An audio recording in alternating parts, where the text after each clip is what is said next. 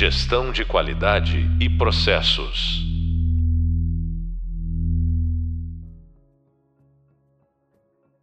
Olá, bem-vindos ao podcast da disciplina Lean e Melhoria Contínua de Processos. Sou o professor Cláudio Parra de Lázari e no podcast de hoje vamos falar sobre equipe e liderança em projetos de melhoria.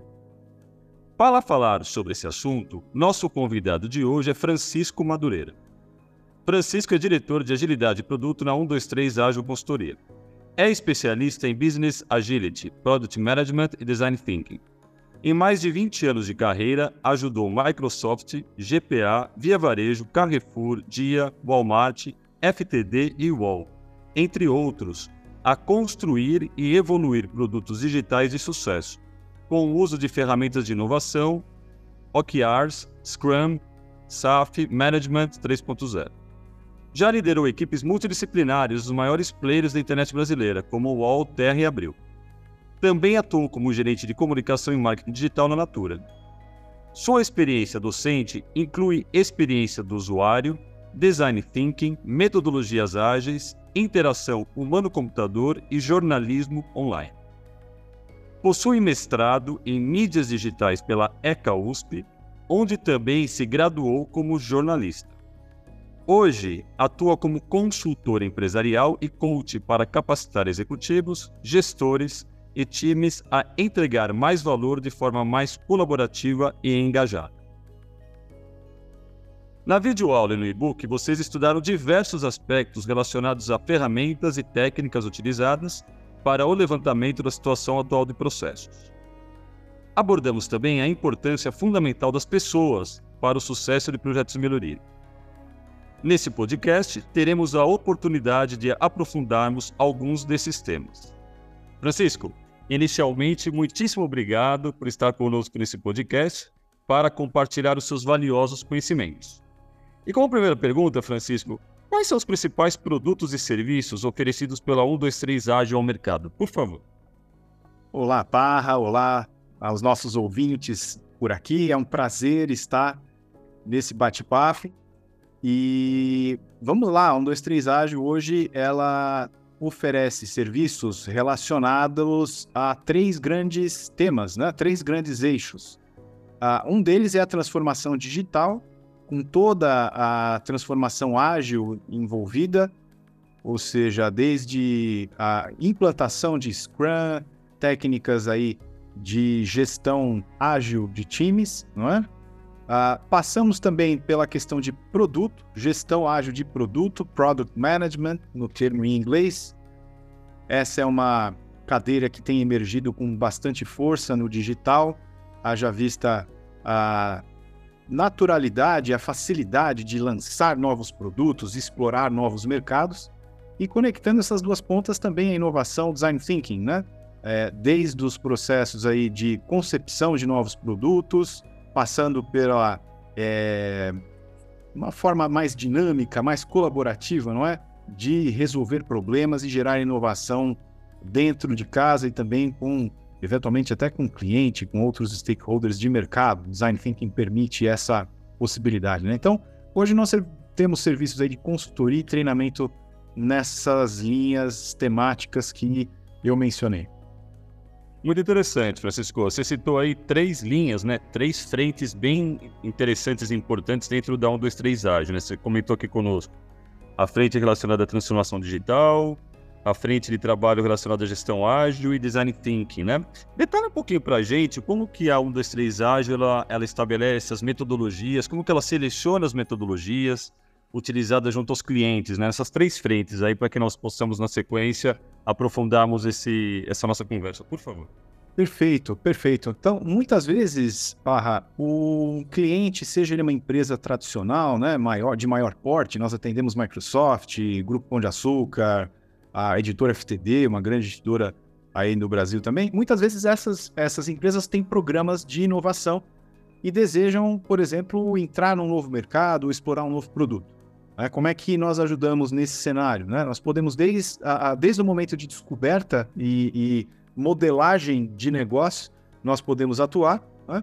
é, trazendo ou conformando a, a informação existente dentro da empresa e eventualmente trazendo parceiros também de pesquisa de mercado para é, é, construir um modelo de negócio, de fato, né, de uma maneira colaborativa, incluindo potencialidades da empresa já existentes, né, até ah, depois que essa concepção está pronta, de fato executá-la. Aí as práticas ágeis são muito úteis, porque eventualmente nós podemos considerar esse novo produto como uma exploração de um novo mercado. Então, nesse cenário, as práticas ágeis elas são mais adequadas, por exemplo, do que o, o, o clássico PMBOK, né, ou a tradicional gestão de projetos, que ela é valiosa quando você conhece o escopo, é, quando você tem de fato ali a tua visão de orçamento e trabalho que precisa ser realizado, então você vai controlar escopo, prazo, custo, diante de um cenário é, ligeiramente conhecido ou previamente mapeado. Quando você precisa explorar um mercado novo, aí que entra a transformação digital, a agilidade e a gestão de produto. Que você consegue, com iterações mais curtas né, e times eventualmente parcialmente dedicados ou inclusive completamente dedicados, ter um esforço de criação de recursos, de novas funcionalidades, de produtos para colocar isso é, no ar. Perfeito. E vamos falar um pouquinho dos projetos em si, né? Os projetos de melhoria que vocês desenvolvem junto aos clientes, tá? É, detalhe um pouquinho para a gente, Francisco, é, como que são montadas as equipes de projeto, né? Essas equipes, elas envolvem pessoas da 1, 2, 3, do cliente, são equipes mistas. Como que são montadas inicialmente, né? Conce concebidas as equipes de projeto junto aos clientes da 1, 2, 3, por favor. Como que é feita essa composição? Perfeito, Farra. É, esse é um detalhe muito importante, a formação das equipes desde o princípio. Mesmo no projeto de concepção de um novo produto, é muito importante que essas equipes sejam multidisciplinares.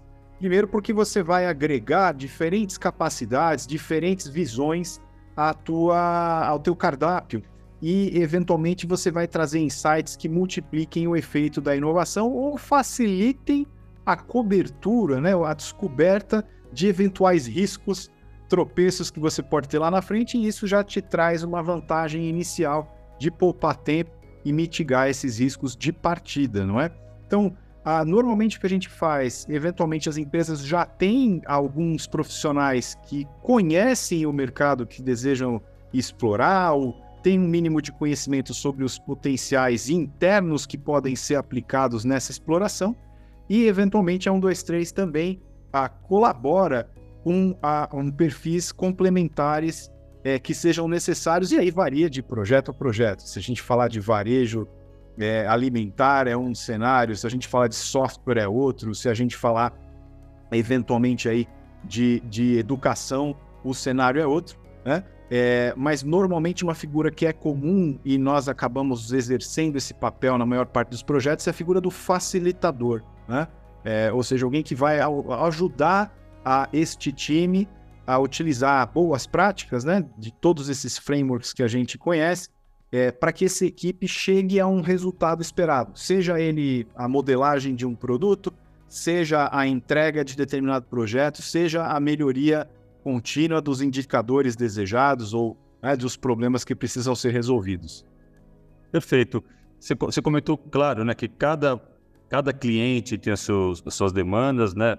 Cada equipe de projeto tem as suas características. Mas detalhe um pouquinho para nós aqui as principais, né? Ou, as mais encontradas capacidades, competências, habilidades que são requeridas para as pessoas que compõem essas equipes de projetos. Francisco, por favor.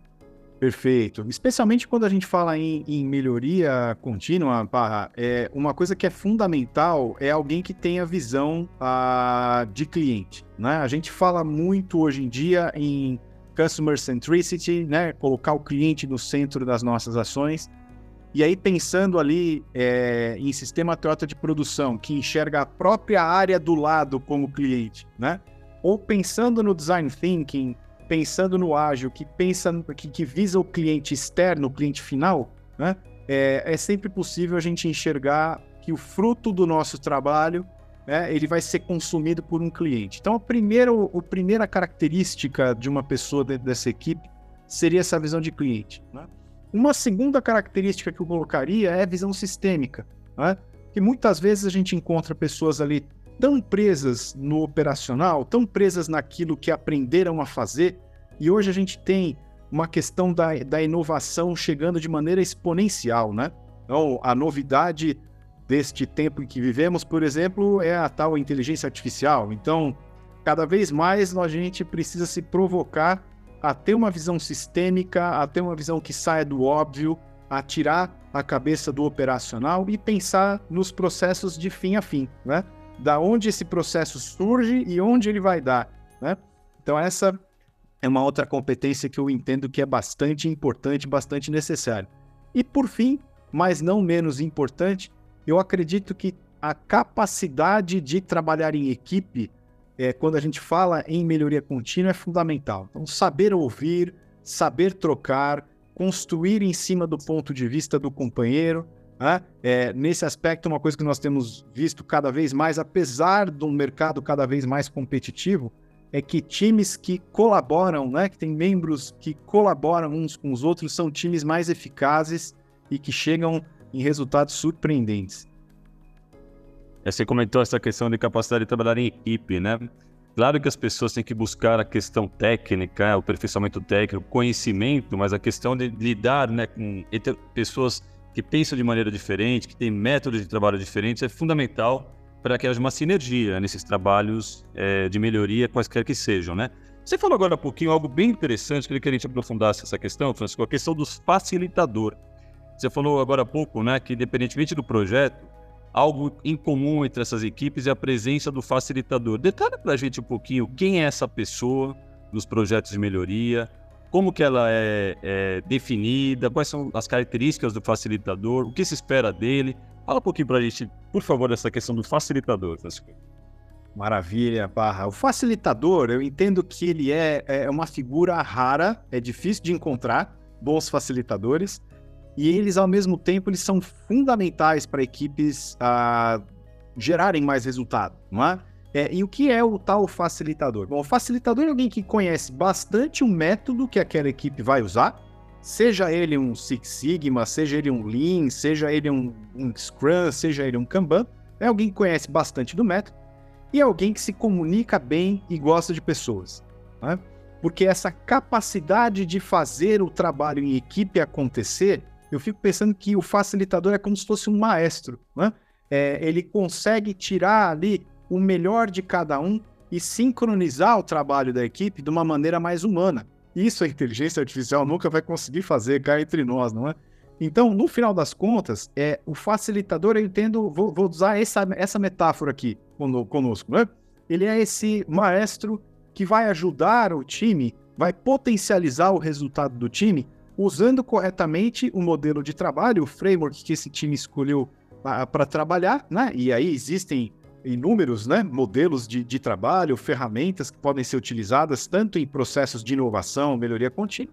Então ele tem que conhecer esse método e precisa ter as soft skills, né? Acho que essa é a palavrinha-chave disso que você está falando, né? Competência técnica, hard skill, ok, né? Mas ele precisa ter essas competências interpessoais, né? Inteligência emocional, para conseguir lidar com as pessoas e com as situações, conduzindo-as né, para o objetivo do time. E esse é o papel do facilitador, aí, na minha visão. E esse facilitador, Francisco, ele, via de regra, ele é definido a partir da 1, 2, 3 ou ele, via de regra, ele parte, é uma pessoa do, do próprio cliente? Como que, é, da onde ele vem? É uma excelente pergunta. Muitas vezes nós, inclusive, precisamos exercer esse papel, não é? Porque muitas vezes a gente chega num, numa, numa operação, a gente chega num, num, num cliente, numa empresa, e é, eu, eu, eu, costumo comparar uma empresa, às vezes, a um, a um, a um carro, a um motor, né? Ele tem todas as, as os seus componentes, né? Funcionando em determinada velocidade, em determinada sincronia. Quando você precisa fazer uma melhoria ou você precisa fazer uma inovação, eu fico imaginando se os mecânicos da Fórmula 1 iam se sentir confortáveis em fazer alguma alteração no carro com o piloto dirigindo o carro no meio da pista, né? Sem que o carro parasse nos boxes. Então, a gente entende que a melhoria contínua e a inovação, é, ela tem essa dificuldade, esse desafio. Como é que eu vou prover inovação, prover melhoria contínua, se eu não posso parar o carro no box, né? Eu preciso que o carro dando volta na pista ali, é, é, eu consigo aplicar. Então, no final das contas, né, nós temos essa, essa muitas vezes essa missão de entrar e executar esse papel do facilitador. Agora, uma vez que nós executamos esse papel de facilitadores, às vezes nós descobrimos facilitadores inatos que estão ali no time, né? É, vamos lá, né? Existe o, o, velho ditado que santo de casa não faz milagre. Então, quando a consultoria chega na empresa, é mais fácil exercer esse papel. Mas muitas vezes a consultoria não estará lá é, é, a todo tempo, a todo instante. Então, nós rapidamente buscamos identificar quem tem esse potencial dentro das empresas, né? É, exatamente para que ele consiga começar a ocupar esse papel, o que lhe provê, num médio prazo, inclusive, uma posição eventualmente de liderança nesses processos de melhoria contínua ou de inovação. Né? É natural vermos essas, essa figura emergir no meio dos processos aí. Perfeito. Pensando ainda na equipe, né? É, você citou agora há pouco é, para nós aqui que duas características bem, características bem valiosas, importantes, né, do ponto de vista de competências, habilidades das pessoas que integram as equipes de projetos, são visão de cliente, né? Ou seja, aquela visão do todo, não aquela pessoa que está focada só no seu departamento, no seu setor, que ela tem uma visão mais holística, mais integrada do, do, que, ela, do que ela realiza, da própria empresa. E visão sistêmica, né? Você comentou com a gente a visão sistêmica, é a capacidade de trabalhar em equipe. Mas nem sempre, né, Francisco, a gente encontra essas três características muito bem, essas três competências, melhor dizendo, muito bem desenhadas e, e estabelecidas para todos os membros da equipe. Como que vocês trabalham os gaps aí, os gaps de, de, de, de competências, habilidades requeridas para as pessoas de projeto? Porque de repente, não sei se isso acontece com frequência ou não, pode ser que lá na empresa você identifique vários talentos e possuindo essas características como né, superar esses gaps, como que é feito esse, esse trabalho para que essas pessoas possam colaborar dentro dos projetos? Por favor. Então, essa é uma excelente uh, pergunta, Barra, porque, na verdade, e vou tentar trazer alguns casos reais aqui, né? É, e de fato varia de natureza de negócio para natureza de negócio, varia de empresa para empresa dentro do mesmo setor, no mesmo ramo, muitas vezes, né? É, o que a gente costuma ver com um pouco mais de frequência é que em projetos de software, por exemplo, que a gente tem estado mais envolvido, haja vista aí a natureza transformação digital né, da, da 123 Ágil, ah, o que acontece é que, eventualmente, ah, alguém que venha de marketing né, vai ter uma visão mais orientada ali a mercado, a cliente, né, eventualmente. Uh, existe uma cadeira que tem emergido nessas empresas digitais, e ela não é nova, mas é fundamental, né? que é a cadeira de User Experience. Então, alguém que de fato vai trazer essa visão centrada no usuário. Essa pessoa precisa estar no time. Agora, pode ser que essa pessoa que está lá no marketing, no comercial, ela não consiga enxergar ou ter a tal visão sistêmica completa. Né? Por quê? Porque ela está na ponta, numa das pontas do processo. É... Então aí é que a, a, vem, por exemplo, alguém de tecnologia, alguém de operações, né? é, que vai conseguir, por exemplo, dar essa visão da, do outro lado. Traz alguém, por exemplo, de atendimento a cliente, né? É, alguém de financeiro que pode ajudar também a, a, a completar essa visão, né? De, de BI, Analytics, enfim. É, então, a, aí que entra a questão fundamental, quando a gente fala principalmente em agilidade, né?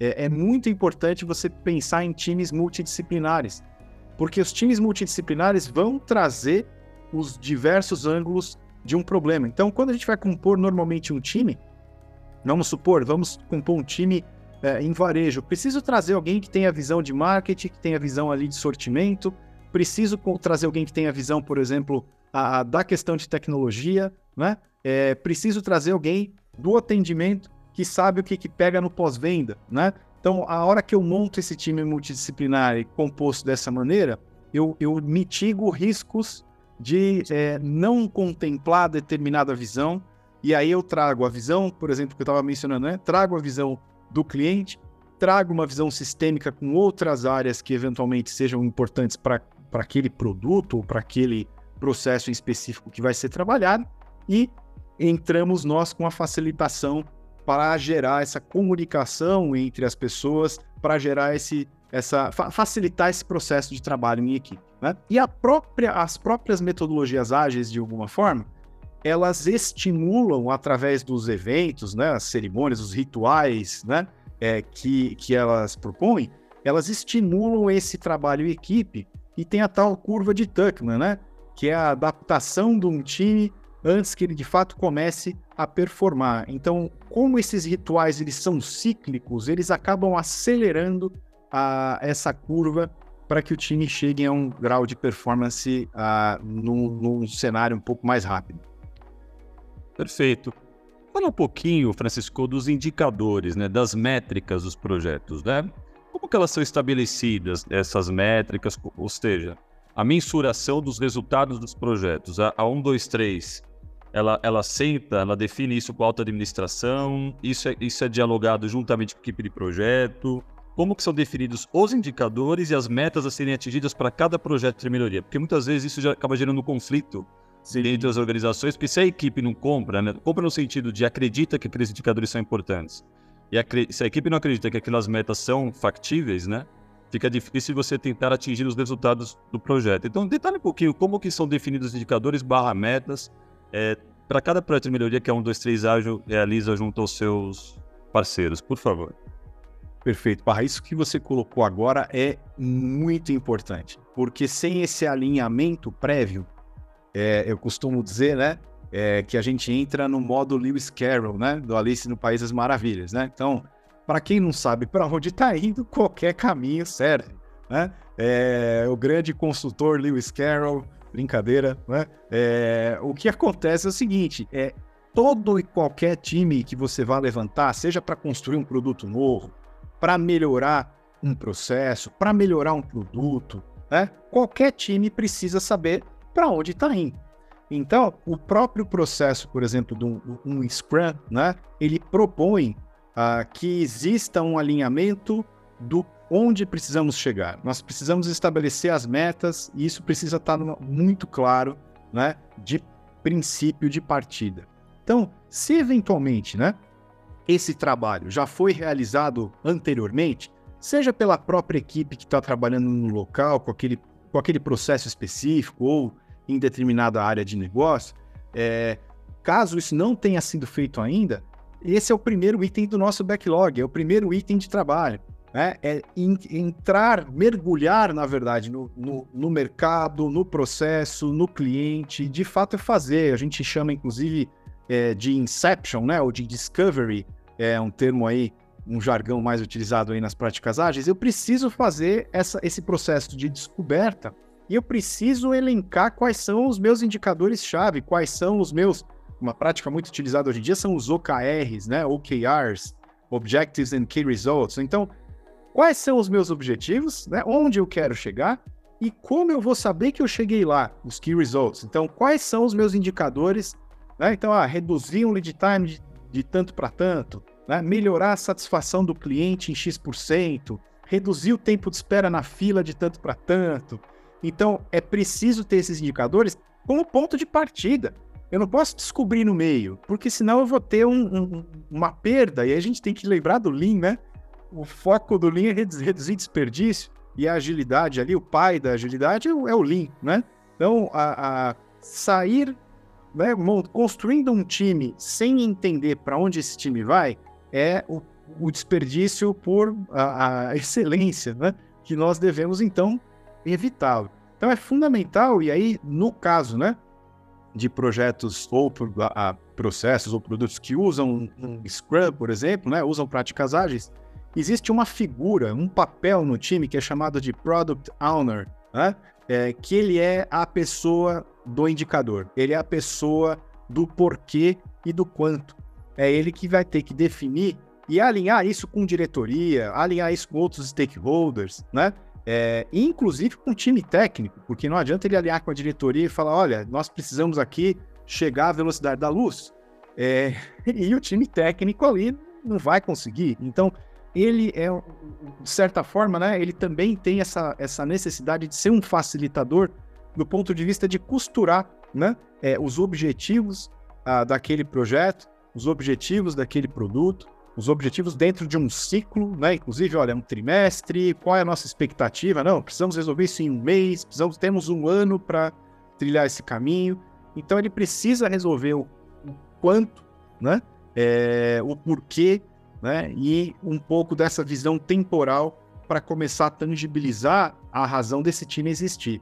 Eu diria, inclusive, que se eu não tenho esse indicador de ponto de partida, esse time não precisa existir. Né? Porque esse time não vai gerar a, um, um, retorno sustentável né? que pague a sua, a sua razão de ser, que pague a sua necessidade. Muito interessante. Agora, com toda a tua vivência, Francisco, experiência na área, nessa né, parte de melhoria, de projetos, etc., eu queria te trazer duas situações bem é, interessantes, conflitantes, né? E eu gostaria de entender de você como que as, ocorrem essas duas situações e como, como que isso é direcionado né, nos projetos desenvolvidos pela 123.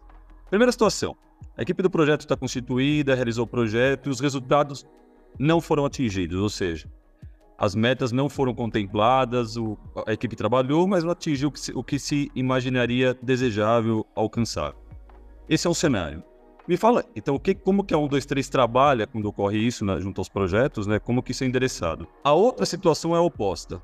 Quando os resultados são contemplados, são atingidos, as metas são alcançadas, né? E o projeto é um sucesso. Então, eu quero. E por que eu estou perguntando isso? Eu queria que você fizesse um link nessas duas situações, com a questão da continuidade dos projetos e a questão da motivação das pessoas que integram as equipes. Na situação de não atingimento dos resultados e na questão do atingimento dos resultados. Como que, pela tua vivência, pode citar alguns cases até para nós aqui, como que isso foi endereçado nas duas situações, nos dois cenários diferentes, por favor. Excelente. Então, a, no primeiro cenário, né, os objetivos não foram atingidos. Uh, muitas vezes existe, né, dentro do, do o método ágil que a gente mais trabalha, que é o mais popular em todo mundo mesmo, é o Scrum, né? E o Scrum ele, ele pesa por quatro momentos dentro de um ciclo, né? Tem um momento de planejamento, é, é PDCA posto em prática, vamos dizer assim, né? Então, é o planejamento, a, o acompanhamento da execução, né? A revisão, nesse caso, né? O que, que é a revisão? Ó, entreguei ou não entreguei? Cheguei no resultado ou não cheguei, né? E esse momento final, que é o que nos interessa, vai me dar a resposta aqui, que é a retrospectiva. O que, que é retrospectiva? Retrospectiva é o momento do time parar, antes de entrar num novo ciclo, e se perguntar o que, que deu certo, o que, que deu errado e por quê, e o que, que a gente vai fazer para mudar isso. Então, o interessante de usar ágil nesses aspectos é porque o ágil considera o, aprendizado no meio do caminho. Pode ser que a minha primeira hipótese estava errada. Pode ser que a minha primeira hipótese estava errada, né? Então, vou dar um exemplo aqui, né? É, isso já faz alguns anos, né? Ainda trabalhava na época no UOL ah, era necessário, a gente cuidava de toda a plataforma de publicação dos jornalistas ali, né? Então, é uma plataforma é uma linha de produção. Então, os, os jornalistas estão ali ah, escrevendo, estão publicando suas matérias, essa plataforma é a linha de produção que permite com que eles entreguem a, a, o conteúdo. E uma das ferramentas ali era uma ferramenta de é, publicação de álbuns de fotos. Essa ferramenta de publicação de álbuns de fotos ela, na verdade, a, a, a, forma de publicação era muito manual e precisávamos criar uma ferramenta. Então, é, poxa, como nós vamos fazer, tá? Primeira coisa, né, é, foi entrevistar, só lembrando um pouco até daquilo que a gente falou, né? Vamos ao cliente, vamos entender quais são as dores desse cliente, o que está acontecendo, vamos medir o lead time do processo para entender o, né, qual é a melhoria possível, os indicadores, olha lá, né? Bom, feito toda essa tomada de dados, né? Existiam duas equipes que estavam propondo melhorias e uma delas então foi convidada a fazer primeiro, uma primeira prova de conceito, né? Então foi feito um protótipo, esse protótipo foi testado, né? Ou melhor dizendo até, na verdade as duas equipes produziram protótipos, né? É... Uma delas terminou muito mais rápido o protótipo, né? fez o teste, chegou ali num resultado e se nós estivéssemos simplesmente num ciclo de corre e entrega, como essa equipe conseguiu, tinha um pouco mais, né, estava num vale de, de projetos e conseguiu entregar mais rapidamente, aquela seria a solução de escolha. Mas veja bem, é, a outra equipe demorou um pouco mais para entregar o protótipo, realizou o teste. Os indicadores e o grau de satisfação dos entrevistados, né, do, do grupo de, de controle do teste, foi muito maior. Então, o que, que acontece nesse aspecto? A outra equipe foi penalizada ou não? A questão toda aí é aprendizado. O que que nós aprendemos com isso? E o que que nós vamos fazer da próxima vez? Então a gente entendeu que, olha, foi super positivo ter duas equipes. né, produzindo, que isso gerou mais aprendizado para nós. Foi super interessante ter aplicado o teste e medido, né? Então vamos continuar fazendo isso, vamos repetir. Opa, aprendemos que não é quem faz mais rápido que faz melhor, né? Os prazos são importantes, mas a gente precisa ficar de olho no indicador que a gente precisa atingir. Então, só para trazer um pouco da visão, né? É, quando o resultado não é atingido, um time ágil ele sabe que ele pode ser flexível para mudar o escopo. Ele deve ser flexível para mudar o escopo, continuando a mirar no resultado. Agora, o que, que é importante? Sentar e discutir por que, que a gente não chegou. Olha, então, esse, esse protótipo aqui tinha três passos a mais. Não vou lembrar de cabeça agora, porque já faz um tempinho, tá? Mas a, a discussão aconteceu nesse nível. E isso gera aprendizado, gera informação para dentro da equipe que é, é de um valor incrível. E mesmo que não dê certo, a equipe que participou daquilo se uniu no aprendizado. E isso gera um engajamento, por mais que o resultado não tenha sido positivo, né? Aí no próximo ciclo você vai lá, implementa e dá certo, aí vamos falar do caso de sucesso, né? Tem uma coisa muito legal de um, livro uh, que chama Radical Focus, que fala sobre OKRs, né? E ela, a, a autora, ela fala bastante de celebração a cada ciclo, quando dá certo, que a liderança inclua espaço para celebração na rotina do time. Essa celebração, ela consegue. Pode ser coisa simples, tá? Pode ser aquela coisa, uma vez na Natura aconteceu isso. Teve um ciclo lá de vendas que deu, né? O time se esforçou, mudou uma abordagem ali de CRM, conseguiu entregar a meta. Dia, dia seguinte, a diretora tinha deixado um bombom na mesa de cada um. Um bombom Veja, não é uma coisa, né? Não é aquela coisa de festa open bar na sexta-feira, né? Não é nem isso. Mas assim, é, é, é a valorização simples, é a celebração, ainda que simples, do trabalho, do comprometimento daquela equipe. Isso gera uma voltagem ali, um engajamento que é muito importante. Um reconhecimento, né? As pessoas se sentem valorizadas, né? Que você falou, de, aumenta com certeza o engajamento, né? Das pessoas quererem contribuir cada vez mais com o sucesso, com, com a com, a, com o avanço do, do, das iniciativas de organização. Muito, muito, muitíssimo interessante, mas muito legal que você trouxe para nós aqui. Você comentou é, agora, agora há pouco, né, da questão da, da composição das equipes, né, que via de regra existem profissionais da 123, profissionais da empresa que montam né, um grupo de trabalho para os projetos. Fala um pouquinho para nós aqui como que é feita a passagem de bastão, entre aspas. O que eu quero dizer com isso? O projeto está acabando, um, dois, três, né? Todo projeto tem início, meio e fim. Aí a, finalizou o projeto, como que é garantida a questão da que, esse, que os ganhos os, o aprendizado, como você bem colocou, ele seja replicado, né? Ou seja, que esse aprendizado ele, se, se perpetue na organização e não se insere com o término do projeto. Porque se a gente não tomar certo cuidado, pode ser que o projeto seja um sucesso, mesmo sendo super bem, mas a consultoria vai embora e as pessoas que ficam ali não conseguem depois tocar adiante o que foi aprendido, foi desenvolvido. Fala um pouquinho para a gente dessa, dessa passagem de bastão do finalzinho do projeto para que haja uma continuidade das ações no pós-projeto, por favor. Perfeito, pá. Esse é um, é um ponto fundamental, né? Porque se você a, a, abandona, né? Se você não coloca a melhoria contínua na agenda, ela deixou de ser contínua, né? E aí ela vira melhoria em soluços, né? Melhoria em dramas, melhorias em, em situações de caos e que uh, o que a gente não quer é chegar nessa situação de caos, né? Então, a, o que normalmente a gente a, promove, né, ou, instiga as empresas que façam, é criar né, centros de melhoria contínua, ou centros de agilidade, ou no mínimo nomear embaixadores ou representantes desse, desse a, espírito dentro do time. Né? Porque aí essas pessoas acabam sendo minimamente responsáveis por manter a, aquelas práticas, manter a, o olhar para os indicadores, manter a, a, facilitação né, e a eventual criação desses, desses times, ainda que eles sejam né, de, de, início, meio fim, sejam times pontuais, né? Mas essas pessoas conseguem ser multiplicadores dessa filosofia ou multiplicadores dessa forma de trabalho dentro dentro das empresas, né? Então, a gente até costuma dizer, né, que nosso nosso maior objetivo como consultoria é que a gente seja a, a gente se torne obsoleto, né? mas ao mesmo tempo ah, exatamente obsoleto porque a empresa conseguiu adquirir a cultura, conseguiu entender a importância daquilo e colocar na agenda.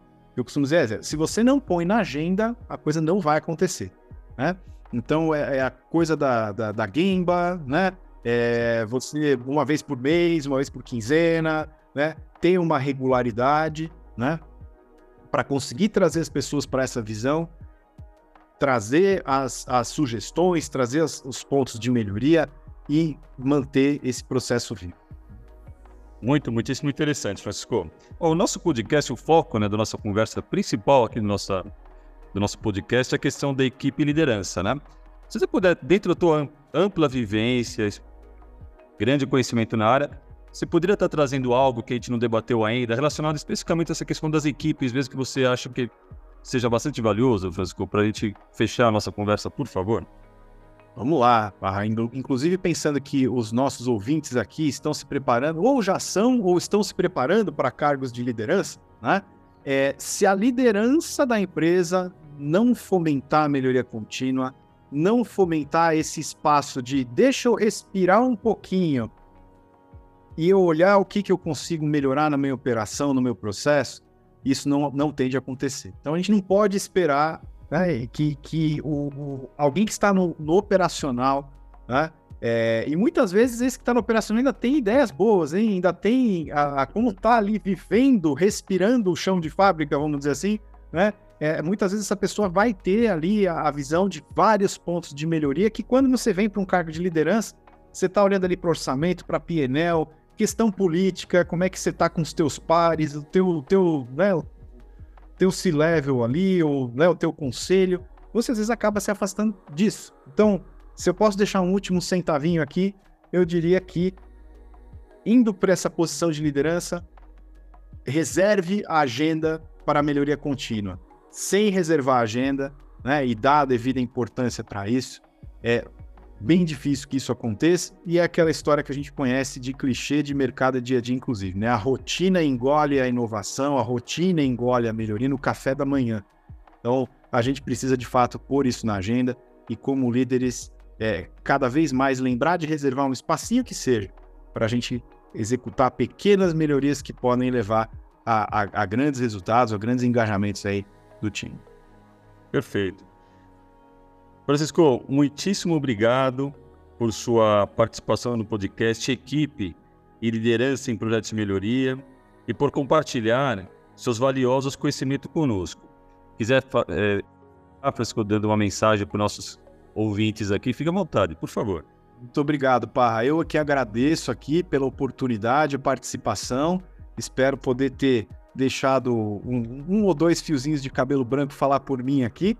É, e que a gente lembre sempre né, do quanto a equipe é importante e o, os bons líderes né, é, sabem valorizar o trabalho da equipe acima deles próprios. É isso. Perfeito. Muitíssimo obrigado novamente, Francisco. Prezados ouvintes, convido todos a participarem do próximo podcast, que será sobre benchmarking. Bons estudos a todos e muito obrigado. Gestão de qualidade e processos.